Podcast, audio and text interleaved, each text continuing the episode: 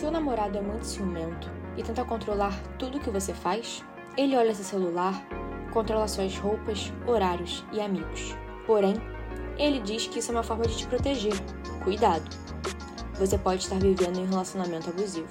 As atitudes de um relacionamento tóxico ou abusivo podem ser explícitas ou sutis, o que é mais perigoso para a percepção das pessoas envolvidas, que acabam entrando em um ciclo difícil de sair. Segundo Andréa Calçada, psicóloga clínica e jurídica, esse tipo de abuso pode ter início com um tom de brincadeira, mas depois pode evoluir para uma agressividade.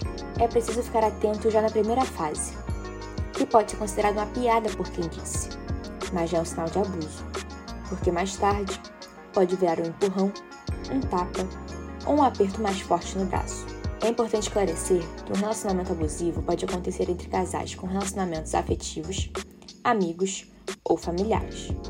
No caso de relacionamentos afetivos, é importante que logo no início, quando as pessoas ainda estão se conhecendo, essa dinâmica seja extinta. Um relacionamento pode iniciar já com esses pequenos sinais e mais tarde cair em uma relação patológica, com muitos conflitos, a dependência excessiva do outro ou de ambos, a desconfiança, a submissão e a agressão. Identificar um relacionamento abusivo logo no início é a melhor forma de evitar futuros abusos e preservar a saúde mental e emocional de todas as partes envolvidas. Saiba mais em odia.com.br.